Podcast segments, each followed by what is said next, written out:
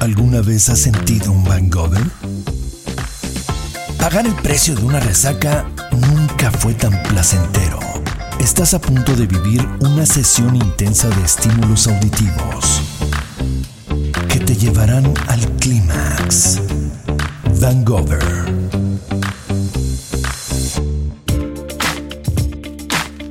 Sara es una trabajadora sexual trans que realiza su sueño, aumentarse los senos. Nos muestra su rutina diaria de vida, demostrando a la gente que las putas no son vampiros que salen en las noches a prostituirse, sino también seres humanos con una vida normal.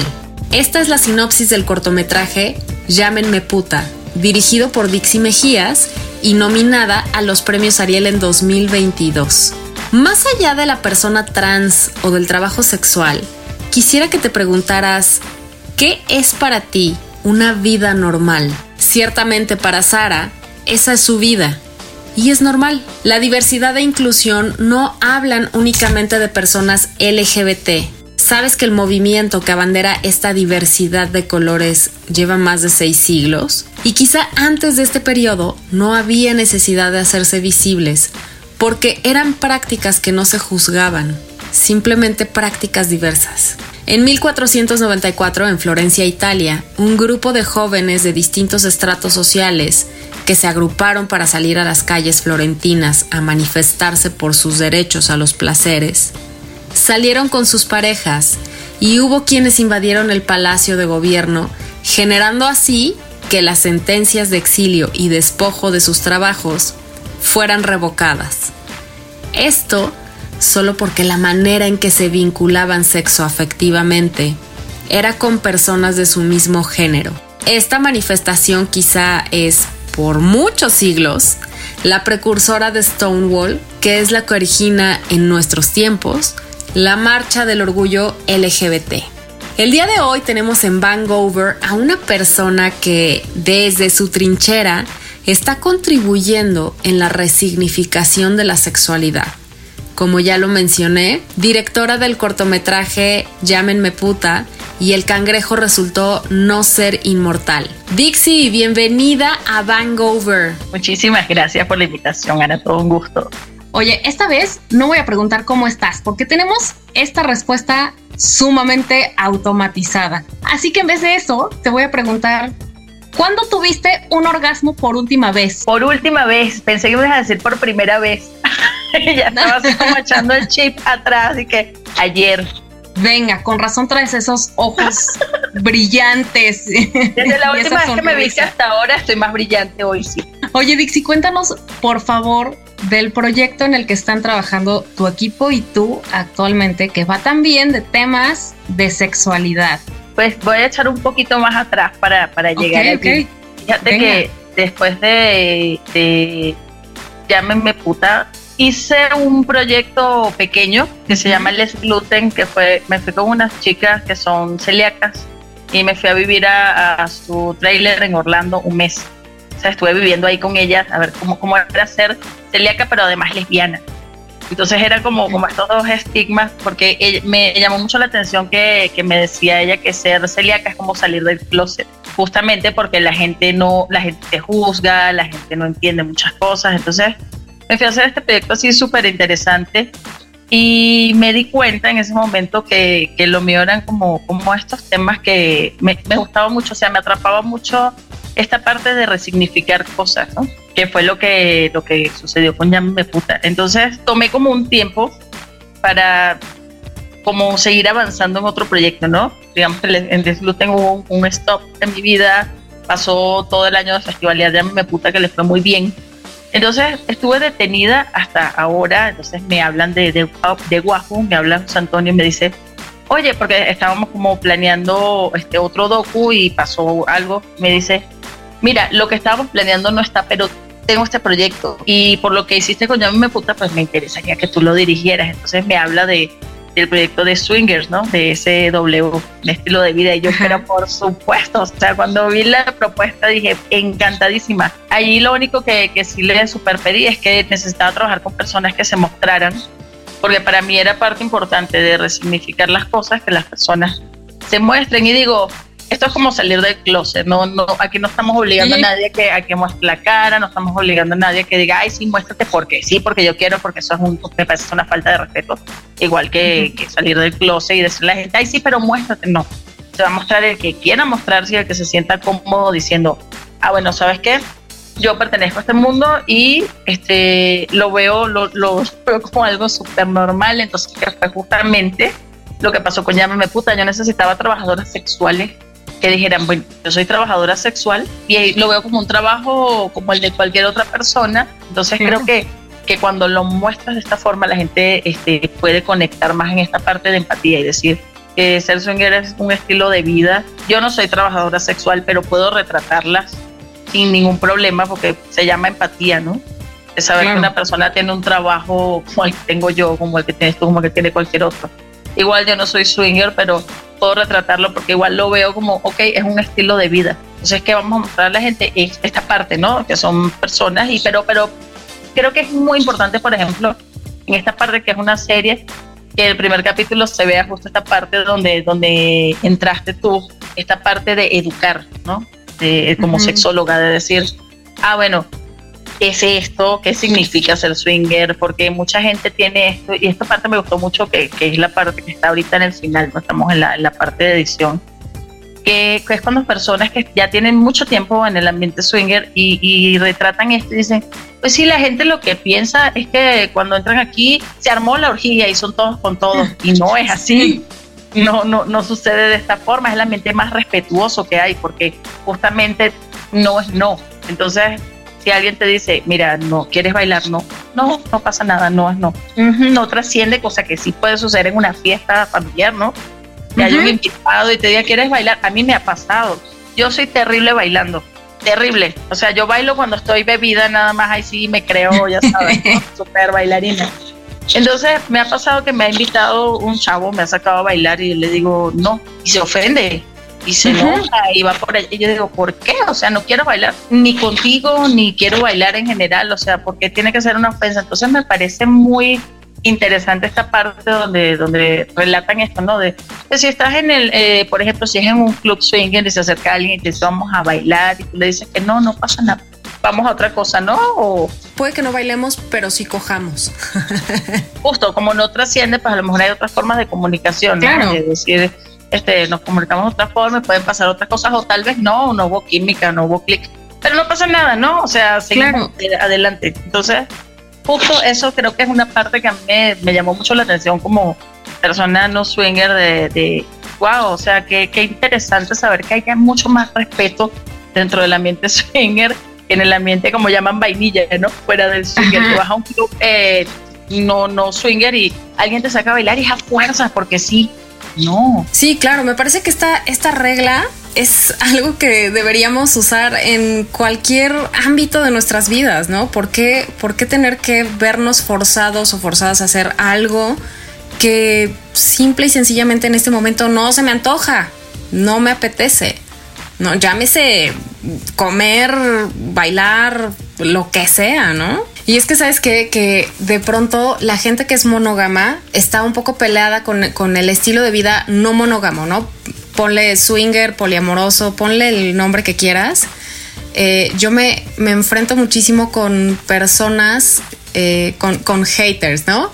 Que escriben y entonces, sabes, es ya como llegan a la ofensa porque es, no, es un estado no natural del ser humano según su normalidad, ¿no? Que es esta parte que me encantó de, de, de este tema que traes, ¿no? O sea, en realidad, ¿qué, ¿qué, es normal, ¿no? ¿Y para quién? Es que yo siempre he dicho que la ignorancia es atrevida. Entonces uno no puede hablar de lo que no sabe si, si tú no sabes de algo, tú antes de, de, criticar a alguien, no, o sea, infórmate primero y si de verdad no va con lo que tú, con tu pensamiento, eso respétalo y ya. Sabes que no lo hago, tú lo haces, yo no, a lo mejor no podemos ser amigos porque no me gusta tu forma de ser, no todos tenemos que, que estar este, en amistad, pero pero respeta a la otra persona, ¿no? Y, y creo que no sé qué, qué, qué, es más fuerte, si, si hablar del trabajo sexual o del swinger, porque creo que tienen los mismos estigmas de alguna forma. Sí. Es que creo que finalmente la sexualidad es algo que nos vulnera. La sexualidad es inherente a, cualquier persona, ¿no? A cualquier ser humano y en cualquier etapa de la vida. Entonces, el mostrar esta parte sexual, llámale como quieras, ¿no? O sea, justo como decías, desde el, trabajo sexual hasta las preferencias, hasta el formato relacional que tengamos, resulta ser un punto vulnerable porque ¿por qué tendría que afectar mis prácticas sexuales en mi trabajo? ¿No? ¿Por qué no podría yo mostrarme tal cual soy? Digo, no, no voy a ir a swingar en, en la oficina, ¿no? Exacto. ¿Qué digo que es parte de, los estigmas. O sea, que la gente dice, sí, hay es swinger todo el día, entonces anda buscando con quién. No. Igual que el trabajo. O sea, las trabajadoras sexuales no andan pensando todo el día en sexo. O sea, porque yo empecé como a tocar estos temas porque yo desde pequeña escuchaba que mi mamá era puta. Y yo, en, o sea, en mi inocencia infantil, yo decía, mi cabecita decía, es un trabajo. Entonces, cuando las mamás de las otras niñas hablaban o de los otros niños, ah, no, mi mamá hace esto, mi mamá es abogada. Yo, ah, bueno, mi mamá es puta, ¿no? Pero desde esta parte inocente infantil. Y entonces creo que fue algo que quedó muy arraigado en mí como de, de, claro, obviamente creces y ya dices, ah, ok, es esto. Ok, pero para mí no existía esa parte negativa de, ay, no, qué horror. No, para mí era un trabajo, entonces justamente fue lo que, lo que crecí pensando, o sea, siempre, siempre he pensado que es un trabajo como lo que es un trabajo. Entonces es la parte que, que, cuando lo retratas desde ahí, porque pienso que muchas personas, de hecho hasta me ha pasado que, que me han censurado creyendo que en Llámame Puta hay, hay sexo y, y no, o sea, en ninguna parte del documental hay una escena sexual. He visto cosas más fuertes con una, con una calificación más baja, o sea, más así casi que todo público y lo voy a ver y digo, Dios mío, pero mira esa escena. Y él me puta es así súper, este, súper cero sexual, o sea, hablamos de trabajo sexual, eh, pero desde otro, desde otro punto de vista, ¿no? De una persona que se prepare, mira, mi trabajo es distinto al de otras personas porque yo trabajo en la noche no puedo como ir a desayunar con mis amigas. Entonces justamente pienso que esto también puede pasar con el del swinger, porque muchas personas van a imaginar que lo que grabamos son escenas sexuales de cómo se intercambian parejas desde que empieza hasta que termina, ¿no? El, el capítulo. Claro, claro. esta es la parte bonita y creo que fue lo que le dio un hit a Ya me puta fue eso, que cuando lo ven dicen, ah, pero no es nada de lo que había pensado, ¿no? De lo que esperaba, claro. Y eso va a pasar aquí también. cuando la gente lo vea, así como, yo sé que van a decir, ah, ya entiendo muchas cosas. Y con, y con, todo el morbo, ¿no?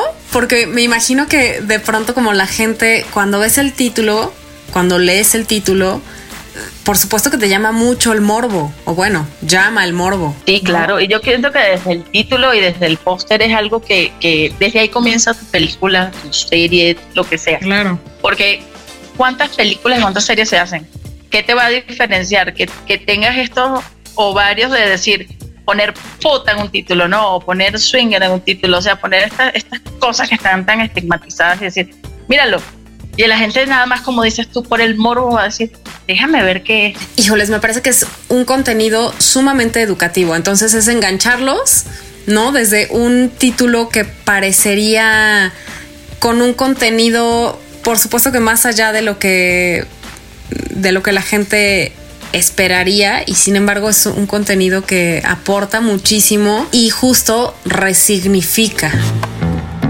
Mire que justo me acordé de algo que me, dijo un amigo que él, es director LGBT, él hace cine LGBT pero él es hetero, pero le, le juzgaba mucho que porque en sus películas no había más escenas de sexo y él me decía que mucha gente de verdad ve películas LGBT como de forma educativa, ¿no? Así como ven el porno, como, ay, ¿cómo harán dos mujeres para estar juntas? Y buscan eso. Y muchas veces no se muestra lo que es real.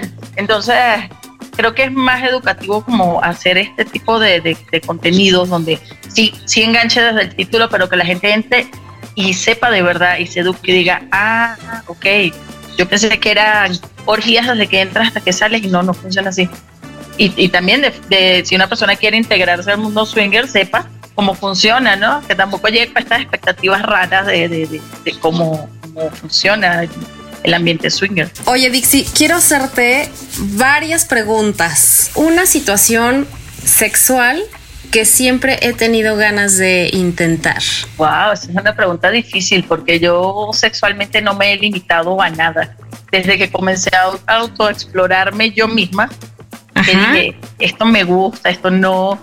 Entonces siento que, que nunca he tenido como este límite de, ay, no, no quiero hacer esto, no, soy todo lo contrario, soy quiero hacer esto y voy y lo busco, busco formas de hacerlo. He tenido experiencias como o sea, tenía experiencias raras justamente en esa exploración, porque, por ejemplo, cuando estaba muy chava, a mí, o sea, eh, siempre me han gustado las mujeres, pero yo hice esta autoexploración justo por eso mismo, ¿no? Pensando en, bueno, si esto me gusta a mí, le, puede gustar a mi pareja, ¿no? Entonces, claro. Yo, tenía, siempre me ha gustado la música y tenía unas baquetas y en aquel año no era como tan no había como tanta apertura, ¿no? De ir a un sex shop y decir, bueno, voy a comprar esto. No, pues, ¿no? Yo buscaba cosas en forma. Claro. Entonces agarré un par de baquetas y les compré un condón y les puse un condón, ¿no? Y comencé como a explorarme con eso. Y resulta que yo no sabía que era alérgica a la, este, al espermicida. A látex. Ah. Sí, justo fue así como, ay, ¿qué hice? ¿No? ¿Qué, está mal en esto? Y mi pareja me dice, me dio mucha risa porque mi pareja en ese momento me dice, si no supieras que eres tan ociosa, digo que estuviste con alguien y que hiciste algo raro, pero sí te creo todo lo que me estás diciendo. Entonces, no, es como que haya algo que yo diga, wow, no, no, quisiera hacer esto, no, no, todo lo contrario, más bien hay que ponerme un stop. Muy bien, esto, esto de la autoexploración me parece que es la herramienta más maravillosa porque con base en esto es que puedes no solo conocer tu cuerpo, sino justo ayudarte a tener estos encuentros probablemente más placenteros, sin, sin tantos tabúes. Pero creo que partiendo de aquí, también viene esta exploración en, cualquier otro rubro de, de la vida. Ok, ¿monogamia o no monogamia? Monogamia porque soy celosa. Yo, yo espero que mi pareja nada más esté conmigo porque de hecho creo que yo bueno, creo que no sé si todas las parejas, pero siempre con mis parejas hay como, sentamos como unas bases cuando comenzamos una relación de qué es permitido y qué no. Y así como lo único que a mí, que yo, que me truena completamente una relación es la infidelidad. O sea, si es algo que yo no, que yo no disculpo en una relación y, y es causal de, de la separación definitiva. Un mito sexual que hayas tenido que disipar. Ah, este me parece muy interesante y lo descubrí en una entrevista de un, podcast de, un amigo que se llama Dímelo al oído. Y, él, como hombres, como hombres, sí, o sea, eran dos, dos hombres gays. Y entonces tenía muchas preguntas para una lesbiana. O sea, fue muy divertido. sí, sí, en una de esas era como que, que, que, el orgasmo era esta cosa difícil, imposible de alcanzar para una mujer. Y entonces ellos en su mente pensaban que acabar era igual que tener un orgasmo para la mujer. Y entonces cuando yo le dije, mira, no, o sea, puedes acabar y no necesariamente tuviste un orgasmo, fue algo que su cara de verdad todavía la recuerdo así como de no entender jamás, como este meme donde salen un montón de fórmulas matemáticas, como no entiendo, no entiendo, no entiendo y no. Entonces, creo que desde parte, claro, yo hablo desde mi ignorancia, yo no soy sexóloga, yo hablo desde mi experiencia personal, no, no, no, no es como algo que esté este, no sé, que tenga yo estas bases, ajá, que tenga yo estas super bases, pero fue algo que yo este, entendí en, justo en esta autoexploración y también estando con personas, o sea, yo, o sea, como que mis primeras relaciones fueron así como, ok, sí, está bien, pero me falta algo. Entonces cuando tuve mi primer orgasmo fue como, ah, esto era lo que me faltaba, ok, ya entendí. Qué, qué padre, porque sabes que hay esto que se llama brecha orgásmica en las relaciones hetero hay una diferencia significativa entre el número de veces que una persona con vulva llega al orgasmo con una persona con pene que si lo hacen dos personas con vulva. O sea, es mucho más fácil llegar al orgasmo entre dos mujeres que entre una pareja hetero. Es, es una investigación que por ahí, luego les pongo ahí los datos de, de esto, pero es, es bien importante.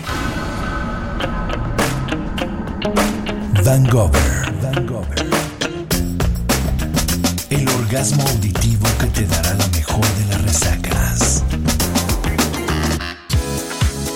Oye, entonces, ¿a los cuántos años descubres por primera vez un orgasmo? Mira, no recuerdo exactamente porque yo, o sea, yo, yo inicié mi vida sexual ya grande, o sea, de 18, 19, no, no, o sea, no, no antes de, porque en mi mente no existía que como mujer yo podría estar con otra mujer. Cuando descubro que sí como mujer puedo estar con otra mujer, digo, ah, o sea, esto se puede. Y empecé como a conocer gente ya en el medio como LGBT, no era tan abierto como te digo, o sea, eran grupos y eran súper este, etiquetados, ¿no? Ay, este es el grupo de las lesbianas, ¿no? y era un solo grupito en la universidad y eran cinco gente. Entonces, este, era más difícil y, bueno, ya como yo, yo, creo que como a los 19. Pero fue muy pegadito al inicio de tu vida sexual. Eso está padre porque de pronto hay personas que, digo, y no es que esté mal, ¿no? Pero, insisto, tenemos que autoexplorarnos porque, pues sí, hay personas eh, que pues llegan a conocer un orgasmo cerca de los 40 años, ¿no? Entonces de pronto voltean y dicen, wow, ¿qué pasó? ¿Por qué no conocí esto antes? O hay personas que, estoy segura que nunca conocieron uno. Cuando se trata de iniciar sexo, ¿qué prefieres? Es que hay días, siento que no todos los días son iguales. Siento que hay días donde es pégame en la pared y hay días donde es dame cariño. La comunicación es fundamental cuando. Por supuesto porque es como, y a lo mejor las dos personas no están en el mismo mood, entonces pues ahí es donde hay que como mediar, ¿no? A ver, pero no siempre estamos en el mismo, cierto que no, no todos los días estamos de la mismo, queriendo lo mismo. Ay, Dixie, vamos a, al ranking. ¿Cuál sería tu top 5 de películas que te ponen así, súper cachonda, súper caliente? Mira, ahí en el 5 y el 4 yo, yo tengo un empate de, dos películas, que es, y fíjate lo, extraño de este, te voy a explicar por qué, es Atracción Fatal y Bajos Instintos, que son dos películas, una es del 87 y una es del 92, o sea, yo era un piojo cuando esas películas salieron. Y te voy a decir por qué. Yo creo que en esta cosa de escuchar que, ay, esas películas, o sea, como que en mi mente se creó algo de que esas películas eran muy prohibidas. Lo escuchaba como chiquita, como, no, o sea, casi que, recuerdas que antes en los periódicos salían la, en la cartelera de cine, ¿no? Y casi que te recortaban cuando salían, te recortaban ese espacio para que por casualidad no, no la fueras a mirar. Entonces, a mí, en mi mente se creó como esta, esta cosa sexual con estas películas, como este morbo de, no, o sea, cuando crecí fue como que casi que de las primeras cosas que hice fue ver esas películas, no, cuando, cuando tuve edad, no, así necesito ver estas películas y ver de qué son y acá, y entonces como que me genera, aunque no son películas que tengan como unas escenas sexuales acá, sino de, de, de pornografía, muy cuidadas sus escenas de sexo, me parece muy lindo este, me genera este morbo estas dos películas. Bueno, es morbo eh, como de como de infancia, ¿no? ¿Cuál sería tu número tres? Mi número tres sería Midsommar, que aunque es una peli de terror, tiene una escena de una orgía que me parece brutal. me parece fantástico. Su escena de la orgía y además como esta parte poética, porque me encanta que en temas así prohibidos haya algo poético, ¿no? Y ya te vas a dar cuenta cuando veas el, capítulo que grabamos. Siempre tiene que haber algo como, como esta escena poética, así como me puta mi trabajadora sexual, con humo morado, con el zapata gay atrás y como bailando acá, ¿no? Como, esta parte poética. Entonces en Midsommar está esta escena de la orgía, que es muy poética, y luego llega la novia del, del chavo, y porque la llevan a que vea ¿no? lo que está haciendo y, comienza este llanto y todas comienzan con este llanto y me parece una escena increíble, o sea, no sé, también me, genera como esto de, no sé, no, es que no sé cómo explicarlo, ¿no? Es como raro, porque justamente, o sea, todas estas películas que te digo no, no es que sean tan sexualmente explícitas, pero estas escenas de orgías me, me, me parecen así, o sea, me despiertan esa parte de, wow, está increíble, ¿no? Estas escenas de sexo. No, porque fíjate que en la 2, que es Ice White, Ice White Shot, la de Tom Cruise y Nicole Kidman, también me genera ese morbo. Y, igual, como te das cuenta, la orgía no es no es este así tan pornográfica, o sea, es una orgía muy bien cuidada. Entonces sí, creo que tengo un, traigo un tema ahí con estas orgías artísticas. Fíjate que hay una, una escena en esta serie de Sense8 ¿no? Que se supone que están como, bueno, no quiero spoiler, pero sí. este, digo, aparte ya tiene un rato, seguramente ya la, vieron muchas personas, que es como, o sea, esta parte de cada quien está en, en su espacio-tiempo y de pronto es como convergen en, en este espacio, pero cada uno, e, esta parte se me hace como muy abstracta, pero muy bonita, es una escena padrísima, bueno, me encanta a mí esa escena es algo parecido, porque es como tú dices, están como, eh, por ejemplo, la de Ice White Shot está como cada quien en su, en su micro, en, su micromundo, ¿no? Pero convergen todos como en ese universo. La, la, primera es la vida de Adele, que es como mucho más explícita y tiene una, escena. Creo que todas las lesbianas traemos un tema con esa película y con esa, esa escena de sexo de, de la vida de Adele, la primera, la de la primera relación sexual que tienen ellas dos, ¿no? Y, yo la veo y yo digo, no sé si es como entre envidia y, morbo y digo, wow, yo quisiera tener una primera relación sexual así con alguien. O sea, que la primera vez fuera de esa forma, entregada tan... Qué padre, no la he visto. La voy a ver. Buenísimo. Pues tienen ya una lista de películas por ver. Aparte, lo que está haciendo Dixie. Dixie, compártenos por favor tus redes sociales en donde te podemos encontrar y en qué plataformas podemos ver el trabajo que estás haciendo y que has hecho.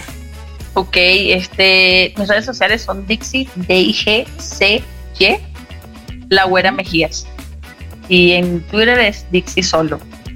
Eh, tengo trabajos, tengo Llámame Puta y El Cangrejo Resultó No Ser Inmortal. Los tengo en Filmin Latino y en Wahoo, Wahoo Streaming, que es donde estamos haciendo ahorita. Que quiero decir que esta, este de Swingers, la, esta miniserie, va a ser la primera producción original de Wahoo.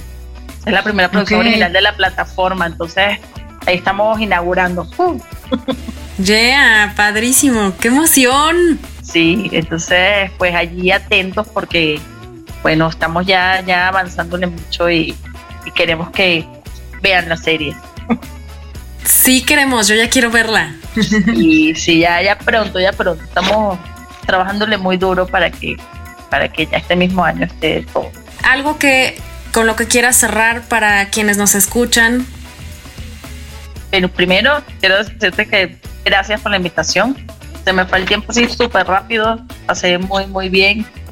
Eh, y, y, bueno, pues decirle a la gente que, que se den la oportunidad ¿no? de, conocer eh, otro, otras formas como la gente vive su, su, vida y que no juzguen, ¿no? que primero se den este chance de, de entender. Muchísimas gracias nuevamente por estar aquí, Dixie, y nos vemos la próxima semana en Vancouver.